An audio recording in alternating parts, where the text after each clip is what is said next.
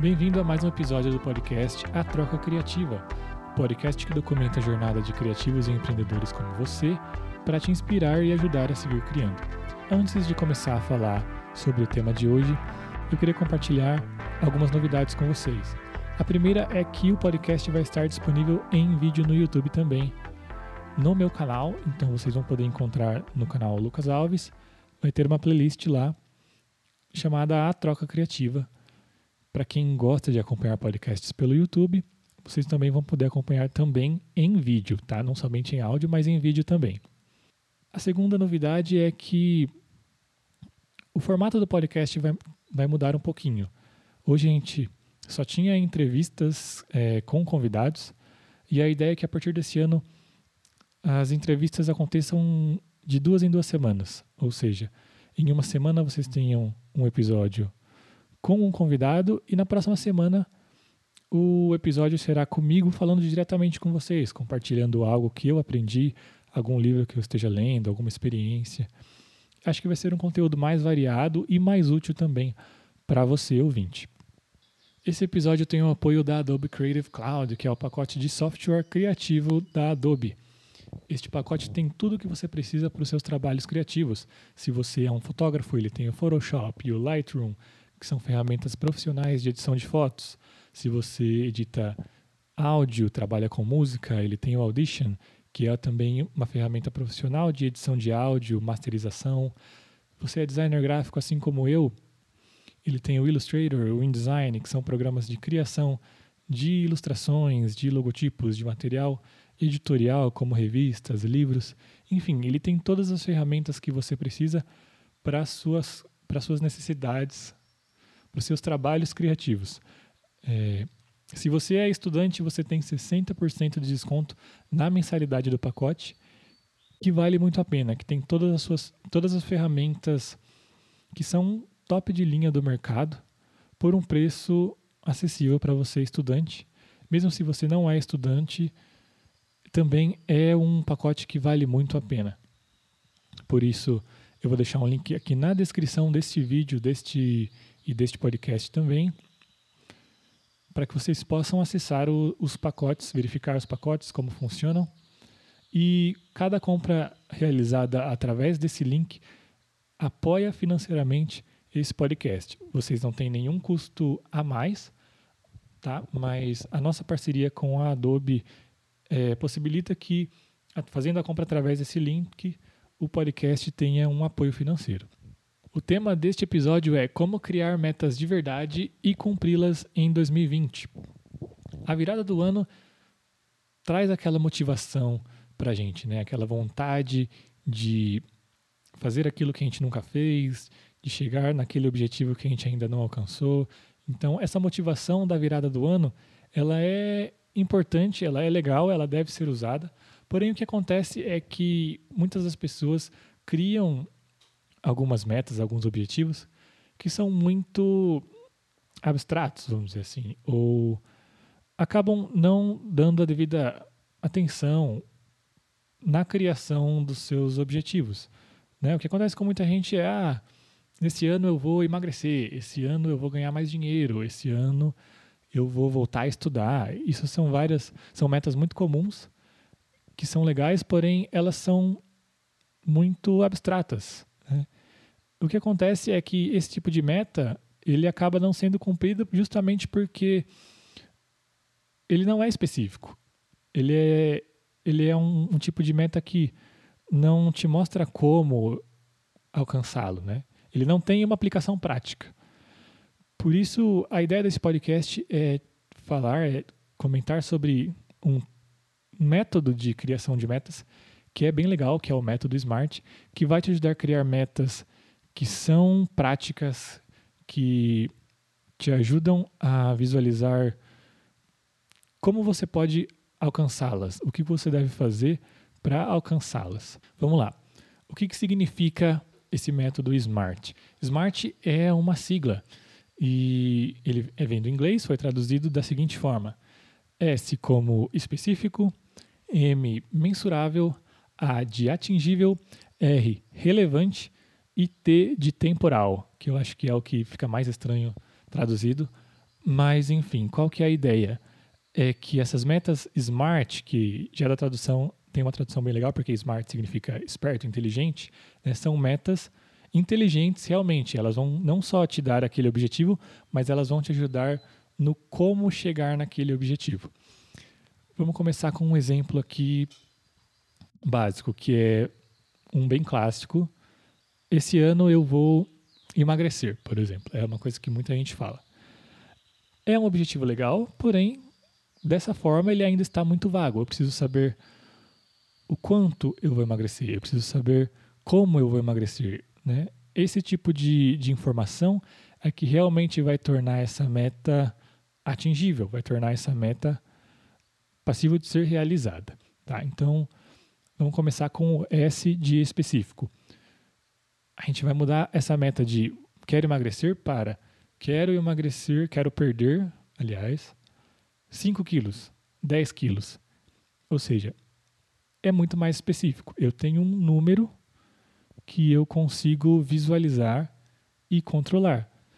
A partir desse número eu já consigo ver que essa meta, que essa, essa meta ela é específica, ela tem um, um valor e ela é mensurável. Já indo para a próxima letra, que é eu consigo medir o sucesso dessa meta.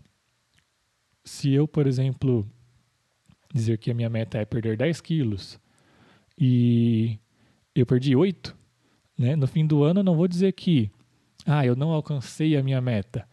Eu alcancei 80% da minha meta. Eu tenho uma maneira de medir o quão, quanto eu alcancei de sucesso ou o quanto eu falhei naquele meu objetivo. Certo? Então, S de específico, M de mensurável, que é algo que eu consigo medir, A de atingível, né? Não adianta eu dizer que ah, esse ano eu vou ficar milionário em três meses. Né? Se você não tem uma renda que te permite isso hoje, você tem um salário, vamos dizer assim, de dois, três mil reais e você quer ficar milionário em três meses, de uma forma lista, eu não acredito que isso seja atingível. Né? Por isso ela precisa, o número precisa ser um número realista, atingível. A próxima letra é a letra R, que é relevante, significa relevante. Ou seja, é uma meta que precisa fazer sentido, diferença e te trazer um benefício. Não adianta você ser todo específico, criar uma meta mensurável, algo atingível, de alguma coisa que não vai trazer um, um benefício para você. Você realmente não vai se dedicar a essa meta. Por isso ela precisa ser relevante para a sua vida diária. Às vezes a gente cria metas influenciado por outras pessoas. Metas como eu vou voltar a estudar tal coisa um assunto que não te interessa, por exemplo, mas que alguém te falou que é importante, por exemplo. Esse tipo de, de coisa não é relevante para você. É um tipo de meta que, que não vai te ajudar. E a última letra é temporal, que eu acho que é uma tradução mais estranha, mas ela precisa ser medida em um determinado período. Né? O que é muito comum é a gente criar metas por um ano e deixar o prazo final para 31, 30 de dezembro. Né? E isso não necessariamente é a melhor coisa. Às vezes, colocar um prazo mais curto vai te fazer trabalhar mais por aquele objetivo, vai te fazer se dedicar mais para alcançar aquele, aquele ponto que você quer chegar. Pensar, por exemplo, ah, eu quero emagrecer 5 quilos em 4 meses. E vou trabalhar muito mais duro para alcançar esse objetivo do que se eu dizer que eu vou perder 5 quilos em 12 meses.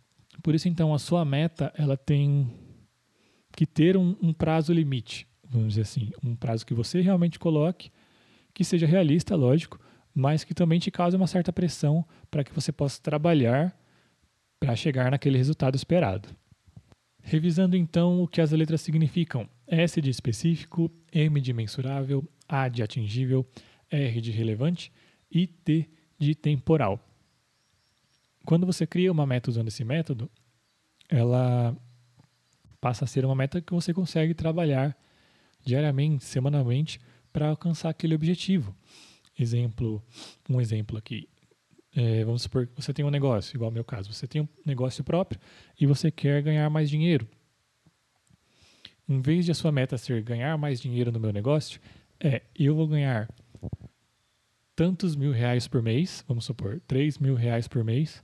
De que maneira? É, alcançando seis clientes diferentes, cada um com um preço de 500 reais. Então agora não tenho mais aquela meta assustadora que é ganhar mais dinheiro, aquele valor que eu preciso. E eu passo para, ah, eu tenho que focar em atingir esses seis clientes, cada um com um valor de 500 reais, para que eu atinja esse valor que me é necessário mensalmente, que são os 3 mil reais. Entendeu? Eu passo, aquela meta passa, deixa de ser aquela coisa assustadora e grande que acontece com muitas metas e passa a ser algo que eu consigo trabalhar no meu dia a dia, que é algo realista, pé no chão e que vai me trazer um resultado também realista. Legal, então a gente já usou esse método SMART para criar as nossas metas eu vou continuar usando esse exemplo do ganhar mais dinheiro com o próprio negócio. Tá? Usando as, o, o, método SMART, então, essa, essa meta foi mudada para é, atingir seis clientes mensalmente, cada um com o preço de 500 reais, para que eu atinja a minha meta mensal, que é 3 mil reais. Esse, essa é a minha meta desse ano, vamos dizer assim. Legal, eu tenho a meta. Agora eu preciso descobrir como que eu vou trabalhar para atingir essa meta. A ideia agora é você imaginar que essa meta está no topo de uma escada, tá? É, e aí os degraus dessa escada são os passos que você precisa dar, as atividades que você precisa realizar para chegar nessa meta. Tá? Por que usar esse método depois que você criou uh, o seu objetivo usando o método SMART? Porque por mais que você tenha detalhado ele, às vezes a meta final acaba sendo algo que demanda várias atividades. Por isso, quando você usa esse método de criar essa, essa escada para se atingir esse objetivo, você quebra essa meta, essa meta perdão, em vários, várias pequenas atividades. Vou usar um exemplo mais simples. É, vamos dizer que você quer aprender Photoshop. Tá? Você quer aprender a usar o Photoshop. Você sabe, você já abriu ele, já viu outras pessoas usando, porém você não tem noção nenhuma de como ele funciona. Vamos dizer que seu objetivo lá é aprender Photoshop. Quais são os degraus que eu preciso andar, que eu preciso subir para que eu chegue no topo da escada que é esse objetivo? Ah, eu preciso primeiramente aprender como que funcionam as camadas do Photoshop.